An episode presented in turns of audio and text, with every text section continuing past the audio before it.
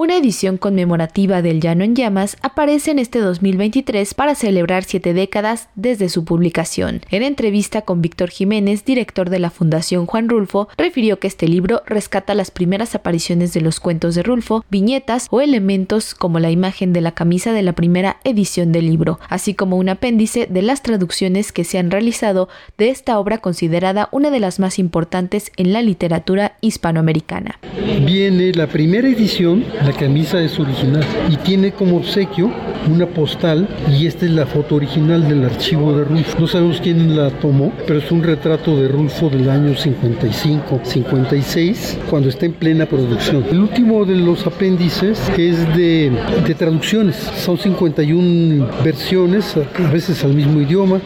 Y aquí están otras versiones. La primera en japonés, la más reciente en japonés, turco, kurdo, coreano, alemán, tailandés, griego, rumano, chino. No lleva más estudios que unas pocas páginas al principio, pero quisimos poner al lector frente a, a la historia del texto viendo la primera versión, que además la modificó al llegar al libro, y que se den cuenta de la dimensión universal de Rulfo viendo la cantidad, la presencia que tiene pues, en el extranjero. Asimismo, señaló que la literatura tiene la capacidad de romper fronteras temporales y geográficas, y Juan Rulfo es un ejemplo de ello. Es un escritor de gran dimensión y las traducciones que se han realizado sobre su obra son la prueba contundente de la universalidad del autor, quien además era un gran lector y traductor de poesía, aspecto que no se ha ahondado tanto, pero del que existen publicaciones sobre el tema. De igual manera, señaló que Rulfo era un escritor muy estricto consigo mismo, que solía desechar textos cuando consideraba que eran parecidos a lo que ya había escrito.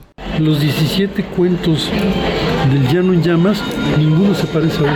Todos son diferentes. Y si los comparas con Pedro Páramo, es diferente. Y si lo comparas con El Gallo de Oro, cada relato, o un pedazo de noche, o La vida no es muy seria en sus cosas, dos relatos que no incorporó Llano en Llamas, todos son diferentes. Y eso es un gran mérito, porque muchos escritores lo que hacen es que encuentran un cuento, se los elogian mucho y qué bárbaro. Y lo que hacen es copiar, es, pero en el fondo sigue siendo el mismo cuento. Si llenas un libro o, siete libros con variantes de algo, escribiste poco. Pero si escribiste un número reducido de relatos, de novelas y de cuentos y cada uno es distinto, es que escribiste mucho. Ningún cuento, dime qué cuento de Llano y Llama se parece a Lubina.